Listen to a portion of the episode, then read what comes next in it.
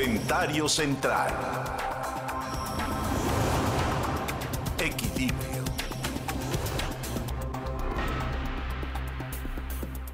Si algo permitió que el Partido Revolucionario Institucional se estuviera en el poder por más de 70 años fue que no había continuidad y al mismo tiempo sí lo había en el poder. Es decir, antes de que comenzara la alternancia con otros partidos políticos, se daba una perpetuidad del poder del PRI, que no de un presidente, y entonces se liberaba del poder a un presidente para que llegara otro presidente del mismo partido y entonces tomara o retomara el poder de la presidencia, por supuesto, pero del PRI como representante. Independientemente de que un presidente de la República emanado de ese partido político llegara a tener mayor o menor poder a lo largo de un sexenio, el límite estaba claramente definido. Y al final se retiraban los presidentes, quisieran o no. Un émulo de López Obrador fue Echeverría. Echeverría en algún momento quiso perpetuarse en el poder luego de haberlo, eh, de haber terminado su sexenio en el 76 y eh, estaba en aquel tiempo Mario Moya Palencia, que era secretario de Gobernación, como el principal aspirante a la presidencia de México, pero él optó, Echeverría, por José López Portillo. Y José López Portillo se tuvo que deslindar del presidente Echeverría porque el presidente Echeverría, desde su casa en el sur de la Ciudad de México, quería seguir dando órdenes. Pero llegó un punto en el que Echeverría antes de dejar el sexenio, tuvo la tentación de perpetuarse en el sexenio, no dejárselo a López Portillo. Y fue el Estado Mayor Presidencial el que le recordó al presidente de la República, Luis Echeverría, sobre la institucionalidad que tendría que observarse retirándose del poder. Fue el Estado Mayor el que lo hizo. Y esta es una de las razones por las que lo primero que hace López Obrador al llegar al poder es acabar con el Estado Mayor Presidencial. Ahora, sacar a Andrés Manuel López Obrador y a su partido del poder cada vez está más claro que no lo va a conseguir la oposición. Está completamente desfondada. Actualmente los principales líderes que quedan de lo que fue el PRI, lo que esperan es ocupar el cascarón de Morena ante una eventual caída o merma de López Obrador pero un triunfo electoral es algo que no tienen en la brújula. Si bien el ejército ha plegado su lealtad al actual presidente de la República, entre otras razones, por los grandes recursos y las alternativas de negocio que el presidente López Obrador le ha otorgado a la Marina y al ejército mexicano, si México sigue depauperando al país al ritmo al que va, López Obrador tendrá frente migraciones de millones de mexicanos que por año se van a salir de México al estilo venezolano. Y las cifras de Venezuela palidecerán ante lo que pasará en México y está pasando. Por otra parte, la violencia de nuestro país ya permea en nuestro vecino del norte, especialmente en ciudades tan seguras como El Paso o en McAllen, ambas en Texas. La historia ya nos ha mostrado que Estados Unidos ha sido proclive en algún momento cuando hay algo incontrolable a deponer regímenes. Pasó con Salvador Allende cuando impuso a Pinochet. Pasó con Manuel Antonio Noriega en Panamá cuando, blandiendo su espada, dijo, aquí no llega nadie. Y acabaron deteniéndolo y poniéndolo en una cárcel en los Estados Unidos. Marcelo Ebrard quiere ser el próximo presidente de la República. Ah, pero si a López Obrador se le ocurre extender su periodo, esto frustrará las aspiraciones de Marcelo. Si Ebrard no logra llegar a la presidencia después de este sexenio, difícilmente lo conseguirá en un futuro. Y lo mismo pasa con Claudia Sheinbaum. Ella, aspirante natural a la presidencia, pero sería triste algún lugar si López Obrador, en su condición de presidente, decidiera no dejar el poder. Claudia Sheinbaum no está ni con progresistas ni con radicales de Morena, por lo que ante el deseo de perpetuarse de López Obrador, con seguridad buscaría lograr alianzas para evitar una situación que la sacara de la jugada. ¿De dónde vendrá la caída para López Obrador? ¿De la oposición? No. ¿Del empresariado? No. No, la caída va a venir de adentro. El presidente López Obrador sabe que no quiere terminar este sexenio e irse. Él quiere seguir. nos está tratando a fuego lento. Y en todo ello, quiero decirle a López Obrador, eres igualito Echeverría. Ya no tienes encima de ti el Estado Mayor Presidencial. Puedes hacer lo que quieres. Y tienes sobre todo el voto del pueblo para, a través de esta revocación de mandato, te ratifique. Y entonces tú, al fingir inocencia, vas a decir, no, no es que yo me quiera o no me quiera ir, es que el pueblo no quiere que me vaya. Ahí se pondrá en evidencia la real cara que guarda López Obrador detrás de una máscara hipócrita de austeridad y de honestidad y de democracia, aunque la palabra, por el solo hecho de aplicársele a él, se degrada profundamente.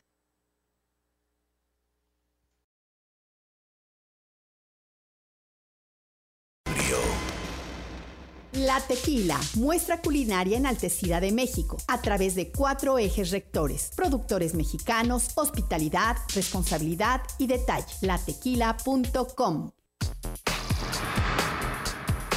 Para que tengas el dato. En Central FM. Equilibrio.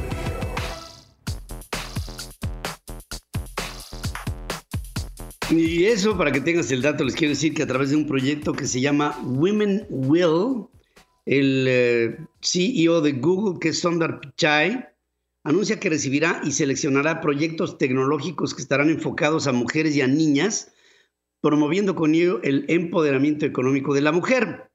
Se trata de una convocatoria pública y abierta hasta el 9 de abril para recibir solicitudes y las iniciativas que sean seleccionadas van a, van a ser financiadas con entre 300 mil y, un millón, y 2 millones de dólares, además de que tendrán orientación y apoyo de la propia empresa Google.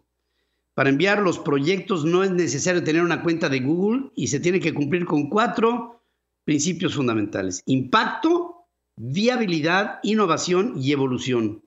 Las solicitudes deben de redactarse en inglés.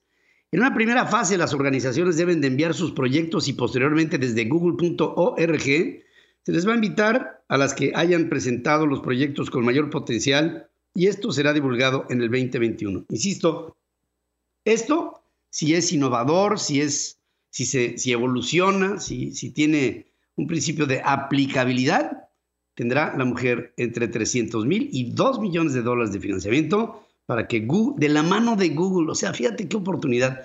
Hay que ponerse a pensar, mujeres, porque esto puede ser extraordinario. Por cierto, en ello no hay fronteras, para que tengas el dato.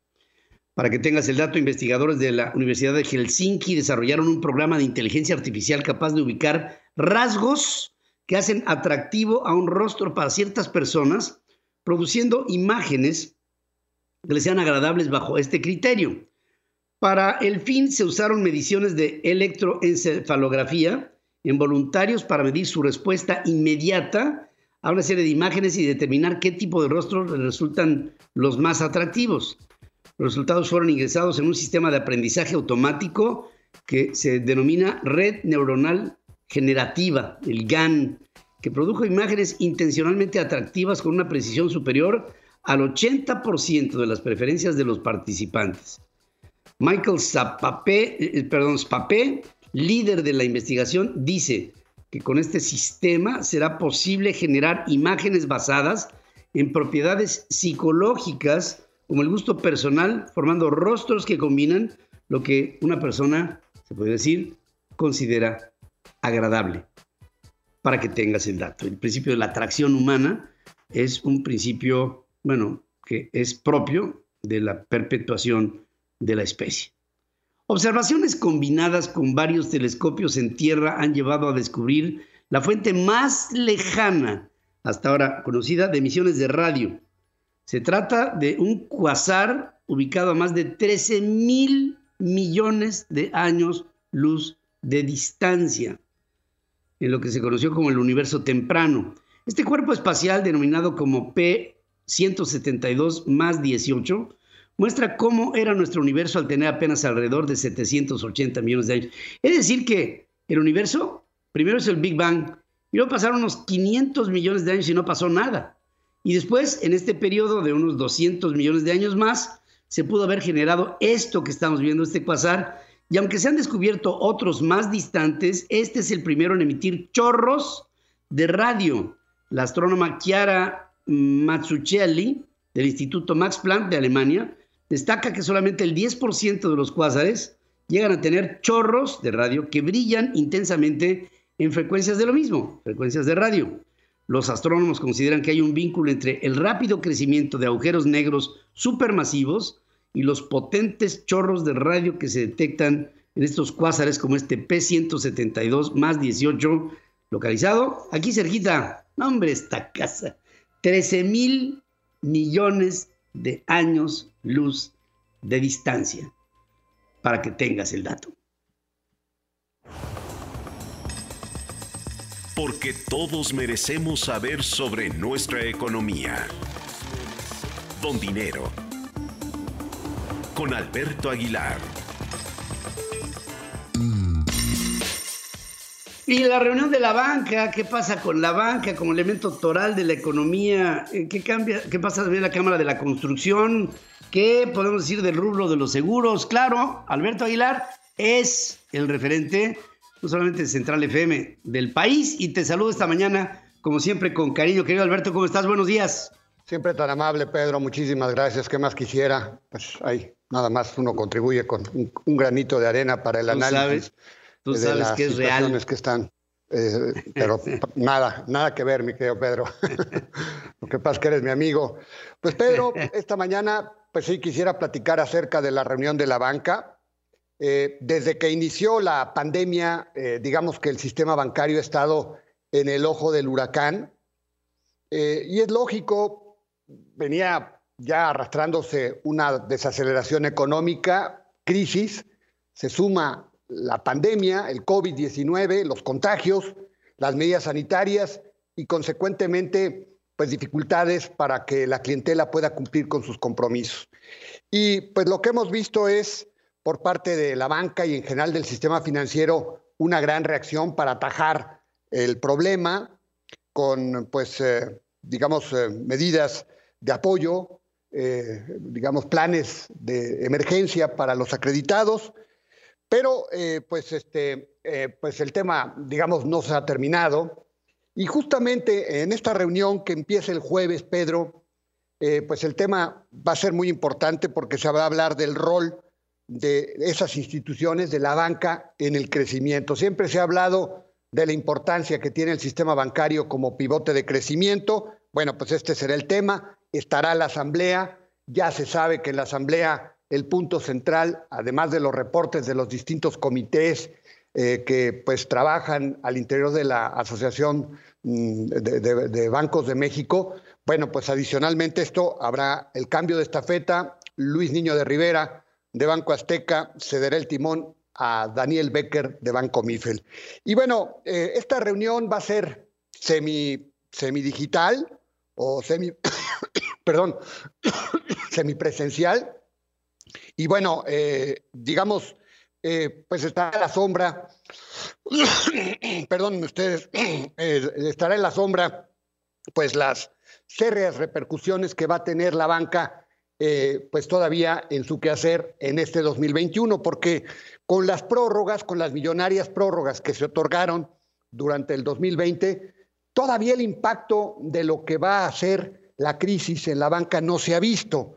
O sea, se ha prorrogado y bueno, cuando vemos cómo inició la actividad en este primer trimestre, pues una actividad floja, pues la situación todavía va a ser más complicada.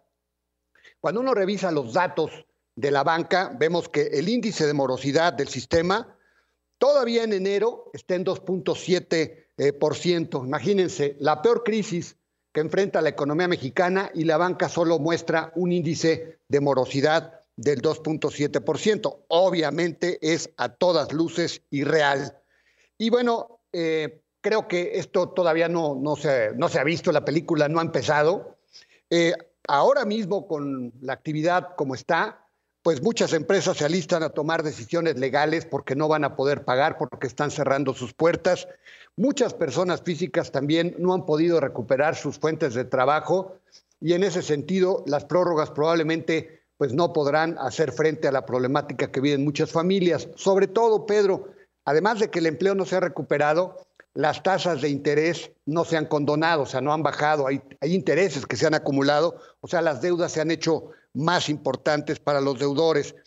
Eh, cuando uno analiza los seis bancos que concentran el 77% del crédito, bueno, el año pasado fue muy malo, porque con todo y que todavía ha habido prórrogas, eh, y dado que se han tenido que hacer reservas para enfrentar lo que viene, pues los, las digamos, hay varios bancos eh, dentro de las seis grandes que terminaron con, con una baja en sus eh, ganancias. Por ejemplo, las ganancias de City Banamex o de Banamex se desplomaron 63%, eh, imagínense. Las de BBV, 26%, las de Banorte, 25%. Y pues lo peor de todo es que la tendencia de estos seis bancos, pues todavía es a la baja en enero se siguen viendo bajas las utilidades también de, Santander, también de Scotiabank, del HCBC. Firmas como Berkeley, que dirige Raúl Martínez Hostos, ya se sumó al pelotón de números rojos y hay muchos bancos que están en números rojos, o sea, con pérdidas el año pasado. Está, por ejemplo, Banco Azteca, que dirige Alejandro Valenzuela, está Compartamos de Carlos Danel, está Finterra, está Autofin, está BC, está Sendo, Bancul, Banco China, en fin, una gran cantidad de instituciones tienen pérdidas y bueno, los expertos ven difícil que el crédito pueda recuperarse. El crédito es la materia nodal de la banca, difícil que se pueda recuperar en el primer semestre. Hay una gran voluntad de los integrantes de, la banca eh, para pues empujar el crédito, empujar las condiciones de los acreditados, pero la verdad es que pues el poder de compra va a seguir deprimido y obviamente, por ejemplo, en la parte de consumo, pues seguirá deprimida la actividad de tarjetas de crédito, créditos personales, etcétera. También la rentabilidad se va a ver deprimida porque la cartera vencida tiende a crecer. Simplemente un dato, un, banco que está en consumo, que es Banco Pel de Julio Carranza, terminó en enero con una cartera vencida de 16.4%. Ya en 1995, Pedro, con la crisis bancaria, eh, pues eh, muchos bancos trataron también de maquillar sus, sus eh, balances. Me parece que no fue un ejercicio bueno. La gran diferencia es que ahora el nivel de capitalización de la banca es muy bueno, pero aún así me parece que retórica parte más allá de lo que oiremos en la reunión de la banca en que todo va bien, que vamos a crecer, etcétera, etcétera, pues la verdad es que los momentos eh, que vive la banca en, esta coyuntura, eh, pues todavía no se reflejan y creo que el impacto eh, de la pandemia, de la crisis está por venir y la hora de la verdad está por registrarse ya en los números de la banca, porque, como les digo, pues la situación económica se sigue complicando. Y Pedro, también quisiera platicarles la semana pasada, la Cámara Mexicana de la Industria de la Construcción, la eh, CEMIC, anunció la reprogramación del Congreso anual. Lo iba a realizar en Tamaulipas eh, justamente este mes, pero disposiciones sanitarias por el COVID-19, por la pandemia, pues eh, digamos, hicieron que se reprogramara este evento para junio.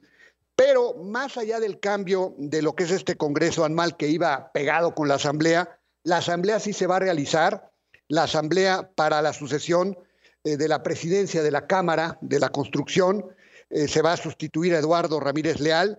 La fecha programada para el relevo es el 17 de marzo. Y bueno, les puedo platicar que el hombre que encabezará las riendas de la Cámara Mexicana de la Industria de Construcción es Francisco Javier Solares Alemán. Él será el nuevo presidente. El empresario que es de, de la capital, pues va a llegar como candidato de unidad y en los próximos días seguramente se le estará invistiendo en esa tesitura. Y ya para terminar, Pedro, comentar el rubro de los seguros, pues también atravesó dificultades el año pasado. Eh, las pólizas, la contratación de pólizas cayó 2.7%, lógico, pues los seguros no están aparte de la actividad económica. Pero ahora esta actividad eh, pues eh, vive momentos también complicados porque obviamente con la pandemia pues eh, no hay nada garantizado para que la actividad y sobre todo la contratación de seguros pueda, pueda mejorar. Eh, hay un tema nodal para toda la actividad económica que es la velocidad con la que se realice el programa de la vacunación. Hasta ahora, desesperadamente lento el programa de vacunación. Me parece que no se compraron las suficientes vacunas y bueno, pues obviamente está avanzándose. Tenemos más o menos un poco más de dos millones de vacunados, pero en Estados Unidos el ritmo de vacunas al día son dos millones. O sea, al día ellos hacen lo que hemos hecho desde que inició este proceso en México en vacunas. Entonces vamos demasiado lentos y bueno, esto va a, digamos, a, generar el que la actividad de los seguros pueda crecer o no. Si la actividad de, las, eh, digamos, de las eh, vacunas sigue tan lento, es probable que la actividad de los seguros, la contratación de pólizas pueda decrecer. Eh, la Asociación Mexicana de Instituciones de Seguros que encabeza Norma Alicia Rosas está previendo una caída del 1% si ese es el escenario. Pero si la actividad de las vacunas cobra dinamismo, entonces la actividad de los seguros podría crecer entre 1 y 2%. Así que importantísimo el tema de la vacunación y esto me parece que se puede reproducir a muchas otras actividades. Pues Pedro, amigos, el comentario, comentario de negocios de esta mañana de mitad de la semana. Gracias como siempre. Gracias como siempre, querido amigo. Y Alberto Aguilar, siempre con referentes importantes que tienen que ver con la toma de decisiones de mucho de lo que es y pasa en la economía, y luego deja de pasar en la economía mexicana. Vamos a un corte. Hay más información.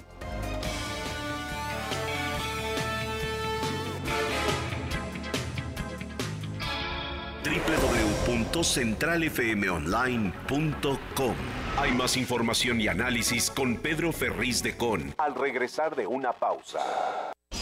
Central FM. Equilibrio.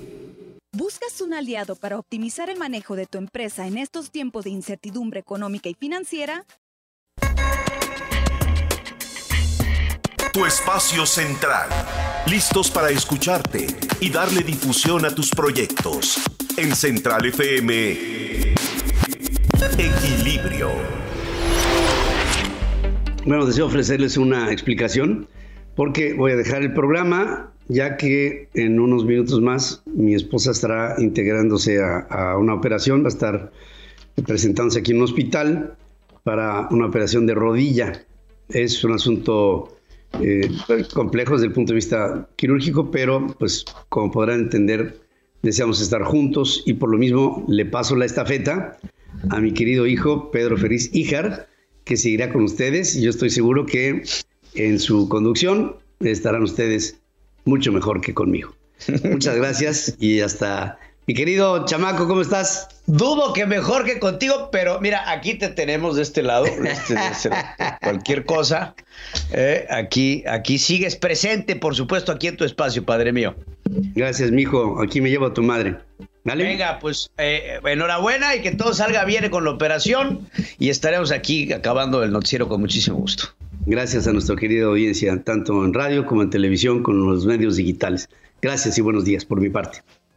Bueno, pues continuamos aquí, como saben, a nombre del ingeniero Pedro Ferriz de Con en esta primera emisión de Noticias. Gracias nuevamente por el favor de su presencia y damos paso a una entrevista interesante con Julia Alborne. Ella es eh, fundadora de Self Care We Care, coach transformacional online, con un tema interesante. Julia, te saludo. Gracias por estar con nosotros aquí en Central FM Equilibrio.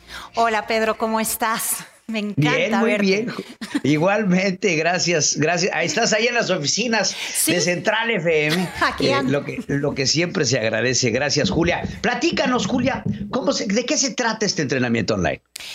Mira, eh, soy entrenadora desde hace más de 17 años. He trabajado en diversos centros transformacionales, no solamente en México, sino en Colombia, Perú y Estados Unidos. Y cuando comenzó el tema de la pandemia nos dimos cuenta que era supremamente importante continuar entrenando a la gente, sobre todo con estas conversaciones que de repente nos limitan.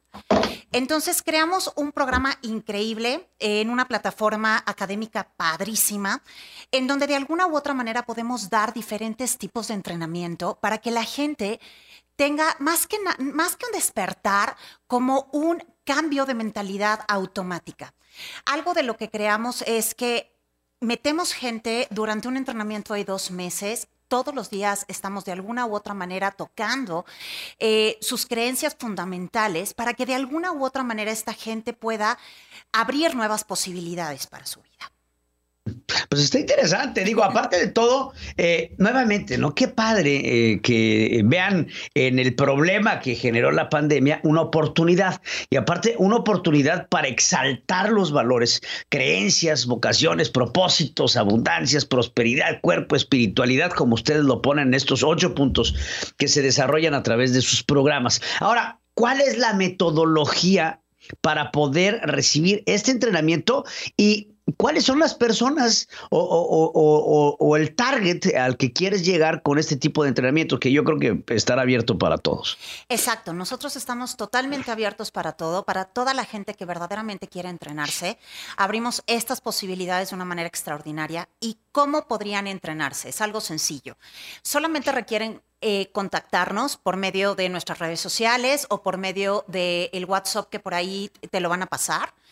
Y lo único que requiere esta gente es de alguna u otra manera tener ganas. Nosotros tenemos primero un entrenamiento propedéutico que dependiendo del entrenamiento a donde quieran enfocarse, son de tres, cinco, 16 días totalmente gratuitos en donde la gente va a poder probar de alguna u otra manera la metodología, el juego que estamos jugando y hacia dónde podríamos llevarlos. Y después tenemos un entrenamiento pago que es supremamente barato a comparación de los entrenamientos que usualmente se dan en transformación y cosas así. Está totalmente accesible a toda la gente que lo quiera tomar. Y de ahí viene el entrenamiento profundo, que son dos meses de trabajo intensos, padrísimos, divertidos y con la comodidad de no tener que salir de tu casa, con la comodidad de poderlo hacer desde el lugar en donde estás y teniendo de alguna u otra manera contacto súper cercano con el mentor, el instructor o el coach que esté manejando el entrenamiento que tú estás eligiendo tomar. Oye, pues está interesante. Ahora, hablemos de las etapas del entrenamiento. Eh, eh, ¿Por dónde se empieza este, estos a, entrenar? O sea, ¿cuál es el pues eh, ahora sí que el libreto de estudio. ¿ah? El primer entrenamiento. Pues mira, la verdad es que nosotros sabemos que hoy por hoy la gente tiene diversas eh, necesidades. Por lo tanto, como te lo, lo, compartías tú, tenemos ocho áreas de alguna u otra manera en donde la gente puede entrar automáticamente. Sin embargo, mi recomendación siempre es un entrenamiento que tenemos de 16 días que se llama Toggle. A mí me encanta. Toggle en ingeniería significa reseteo. Y de eso se trata, resetear de alguna u otra manera las creencias fundamentales que tienes y los hábitos. Nosotros creemos que si actualizamos nuestras creencias y las sostenemos con buenos hábitos, de alguna u otra manera tu vida puede modificarse y puedes alterar el estado de realidad que has vivido hasta ahora. Y este mismo entrenamiento Toggle, que es totalmente gratuito, te lleva a un entrenamiento súper tierno llamado Be Humankind, que de alguna u otra manera te conecta con las creencias fundamentales eh, que te pueden llevar a crear una vida poderosa durante tres días. Es un entrenamiento, eh, como te digo, muy tierno, intenso y que te llega a lugares bien, bien, bien importantes, porque te conecta con propósito de vida, que para mí es supremamente importante, sobre todo hoy por hoy en día. Yo lo que creo es que una persona que tiene propósito tiene por qué levantarse todas las mañanas sin estar enojado, sin estar tirado en, odio, rencor, resentimiento, sino más bien como sintiéndose pleno de lo que puede estar creando sin importar si existe pandemia o no. Y creo que hoy por hoy más que nada necesitamos gente que esté enfocada en hacer una diferencia más que enfocada en estar asustada y no saber hacia dónde dirigirse. Oye, qué maravilla, sí, claro. Este, no, en verdad, porque eh, todo es una oportunidad de crecimiento y, creo que se tiene que tomar esto. Y aparte te puede ayudar a canalizar muchos problemas que uno puede tener en el día a día, ¿no? Ansiedad, depresión, este, pues eh, todos estos sentimientos que a veces uno tiene, tensión, estrés, todo esto te ayuda a canalizarlo muy bien. Y como tú dices, encontrar un propósito y sabes que canalizar el enojo, canalizar muchas cosas. Entonces, se me hace muy interesante esto que propones. Eh, ¿En dónde los pueden buscar? Eh, ¿Cómo los pueden buscar? ¿Cuánto cuesta si es que tiene un costo? Pues mira, nos pueden buscar en redes sociales como arroba selfcareweCare, en nuestra fanpage de Facebook, en grupos de Facebook, en Instagram, este, o me pueden buscar directamente a mí en arroba Julia también en Instagram, en Facebook, en Twitter y todas las redes sociales que te puedas imaginar. O también me pueden mandar un WhatsApp a mi teléfono que es 5585 30 81 83 y estamos verdaderamente como dispuestos a recibir todo lo que requieran recibir. La verdad, estamos abiertos. Ahora, los costos. El entrenamiento pago tiene un costo de 1.500 pesos por los dos meses, Pedro. Entonces, la realidad es que es un regalo. Regalo. Honestamente. O sea, yo sé que hoy por hoy es como demasiado complicado para mucha gente. Sin embargo, dado lo que nosotros estamos entregando, híjole, eh, podría girar fundamentalmente muchísimo. Costo-beneficio, ¿no? Costo-beneficio. Es, es, muy bueno. Exacto. Pues muy bien. Julia, te agradezco muchísimo. Gracias por estar ahí con nosotros, eh, por ahí, por ir a las oficinas y estaremos en contacto. Muchas gracias, Julia. Gracias, Pedro. Oigan, hacemos una pausa porque, ¿qué creen? Ya está aquí Adriana Brarev.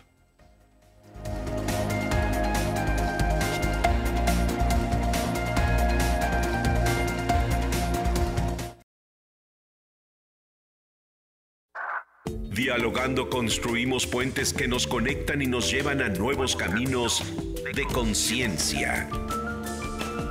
La entrevista. Equilibrio. Y miren, hablando de derechos humanos y, y, de derechos de la mujer, estoy en comunicación con Indira Sandoval, ella es defensora de los derechos humanos, una mujer que ha hecho, junto con un grupo, eh, una importante lucha en la aspiración para que tengamos un mundo igualitario. Y en ello, Indira, te saludo con mucho cariño esta mañana. ¿Cómo estás? Buenos días. ¿Qué tal? ¿Cómo estás, Pedro? Buenos días. Saludos a tu auditorio también. Yo quisiera que me compartieras cuáles son algunas de las principales pretensiones de lo que encabezas. Bien, pues la iniciativa 3 de 3 contra la violencia es una iniciativa que propone que sea un requisito obligatorio no ser deudor de pensión alimenticia, no ser agresor sexual, incluyendo el acoso y el hostigamiento, no ser agresor de mujeres, tanto en el ámbito público como privado, para ser eh, candidato para ocupar un cargo público, eh, tanto en el ámbito electoral como en los cargos de designación, entiéndase todo el funcionariado público, y en los cargos de concurso, como son los órganos autónomos, fiscalías, rectorías de, universidades, el tema de las propias comisiones de derechos humanos, etcétera, los órganos autónomos. En este momento, en el proceso electoral, es un requisito obligatorio a nivel federal, estatal y municipal. Eh, le llamamos 3 de 3 porque deben cumplirse estas tres esferas de no encontrarse bajo ninguno de estos tres supuestos, no ser deudor, no ser acosador, agresor sexual o agresor en el ámbito de lo familiar. Y esta es una iniciativa que hemos propuesto desde 2018 y afortunadamente en 2020 fue aprobada ya como un lineamiento electoral que tendrá aplicación para este proceso 2021. Y si lo que me consultas es qué pretensiones tiene, me parece que subirle la ética y la responsabilidad política a todo encargo, responsabilidad pública o institucional. No basta medirla en términos de eficiencia, de honorabilidad, y abro comillas, ¿a qué le podríamos llamar honor o, que, con qué calidad? Si se encontraría en algún supuesto de haber violado algún derecho en lo privado y aspirar a pretender tutelarlo o representarlo en lo público. Ahora, en todo ello, pues yo veo candidaturas como la de Félix Salgado Macedonio. ¿Qué, me dices al respecto? Porque lo, bajan, digamos, de la candidatura, pero después él se vuelve a subir y lo aceptan a nivel estatal y aparentemente todo lo que se le ha criticado y señalado acaba, hay algo, opiniones que dicen, esto lejos de denostarlo lo ha fortalecido y ahora es más, el más popular entre la tropa, ¿no? Eh, en, todo ello, ¿cuál es, qué, qué es lo que piensas al respecto? Bueno, en principio aclarar que nunca lo han bajado, que ha sido una simulación por parte del órgano intrapartidista y toda la dirigencia nacional de Morena. Y esto lo comento con base en el acuerdo eh, aprobado por el Instituto Electoral y de Participación Ciudadana del Estado de Guerrero, los cuales nunca fueron notificados que habría algún cambio de candidato a la gubernatura registrado ante este instituto. El plazo para poder eh, aprobar los registros por parte del instituto era el 4 de marzo y en, esta, en ese acuerdo fue aprobado la candidatura de Félix Salgado Macedonio y sería importante señalar que de los siete votos que de los siete personajes o consejeras y consejeros que integran este órgano, eh, además solamente hubo un voto en contra, todos los votos fueron razonados y en ellos expusieron no haber eh, tenido ninguna notificación por parte de Morena en que se cambiara la candidatura, en el hecho de que se repusiera el proceso. Y me parece que efectivamente, como lo colocas, lo han utilizado a favor para fortalecer su popularidad, pero justo la 3 de 3 lo que coloca es que yo creo que ya no hay prestigio que alcance, Pedro, ni una encuesta que alcance y no es suficiente cuando se trata de violaciones graves a los derechos humanos, como lo es la violencia sexual. La violencia sexual representa una de las violencias más graves en nuestro país y quiero darte dos cifras a ti y a tu audiencia para que un poco dimensionemos el tema. En nuestro país, cada hora son violadas dos mujeres. Estadística que debería alarmarnos. Sin embargo, esa no es la verdadera cifra y esto es lo que es verdaderamente grave. Solo 8 de cada 100 mujeres que hayan sido violadas o abusadas sexualmente son quienes denuncian. Así que esas dos por hora tendríamos que multiplicarlas y multiplicarlas y multiplicarlas para acercarnos apenas a la grave realidad que representa la violencia sexual en nuestro país. Y no denuncian justo por lo que claramente el caso de Félix Salgado Macedonio nos representa, por un asunto de impunidad, por desconfianza en las instituciones, porque no hay avance y porque el acceso a la justicia para las mujeres es un derecho que sigue aún negado en nuestro país. El, hecho, el caso de Félix Salgado Macedonio representa toda una cadena de impunidad, un gobernador en turno que gira instrucciones para que una carpeta de investigación se cierre. Un fiscal, un ex fiscal que declara abiertamente que recibió estas instrucciones, las, las cuales él no tendría que deberse a este mandato, sino a la Constitución. El actual fiscal que sigue sin integrar las carpetas que aún están abiertas y a la que estaba abierta, bueno, pues le da un tema de prescripción. Y el partido Morena, que se suma que a sabiendas de cinco denuncias tres por violación sexual y dos por abuso sexual, decide ser el escalón, eh, la puerta, el boleto, el pase de entrada para que una persona así pueda concursar y estamos ante, pues, ante una amenaza ante toda la democracia, al Estado de Derecho, no solo para Guerrero. Esto creo que lo rebasa. Estamos ante la posibilidad de que un violador pueda ser gobernador.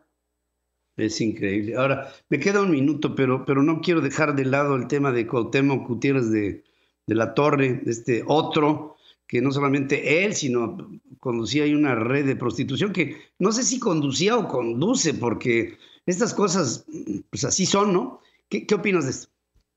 Bueno, es toda una red, como bien lo comentas. Eh, no sabemos si todavía lo conduce porque tiene que ver con, recordemos que el tema de trata de personas tiene que ver con delincuencia organizada. Son bastantes personas involucradas y efectivamente hay una resolución por una orden de aprehensión. Comentarte que Cuauhtémoc ya se ha amparado por la orden de aprehensión, sin embargo, y esperamos, y ese es el llamado, a que la Corte no le, no le otorgue este amparo por tratarse de un delito tan grave y de lesa humanidad como el que representa la trata de personas. Y esta persona, para quien no se acuerde, tiene siete años que esta denuncia, para que veamos la dimensión del tema de la justicia, en qué momento llega para las mujeres, son siete años después de, de esta denuncia. Era un, todo una gama, todo un este, catálogo que tenía de mujeres a su servicio, personas que tenía específicas para reclutarlas, siendo el presidente del PRI en la Ciudad de México, pero habiendo sido diputado local, diputado federal y bueno, la reclutadora Sandra Vaca, siendo legisladora actualmente de la Ciudad de México ahora con licencia y aspira a ser diputada federal. Es decir, es todo un asunto de colusión. Y ahí es donde cobra relevancia esa iniciativa de la 3 de 3, porque Pedro, estamos ante un tema de total impunidad, de este pacto patriarcal que ah, el presidente ha expresado hasta hace unos días pues no, no sabía ni de qué se trata. Entonces, eh, eh, vamos a estar muy atentas para que este amparo que ha presentado Cuauhtémoc Gutiérrez de la Torre después de siete años, esta orden de aprehensión, pues pueda ser ejecutada.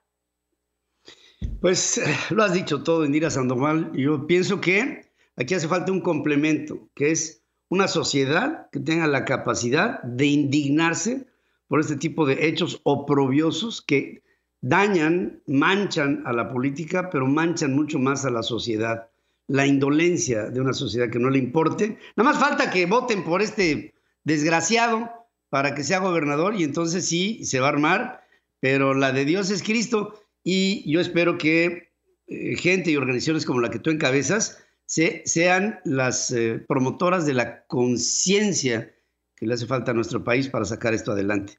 Indira Sandoval, defensora de los derechos humanos, integrante de las eh, constituyentes MX feministas. Muchas gracias por tu presencia. Muchas gracias a ti, Pedro. Y estaremos promoviendo la antiboleta porque hay muchos Félix Salgados macedonios.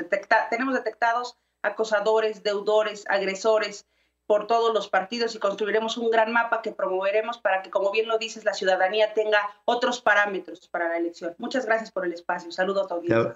Te abrazo, querida amiga. Gracias, Indira. Gracias y buenos días. Hacemos un corte. Regresamos.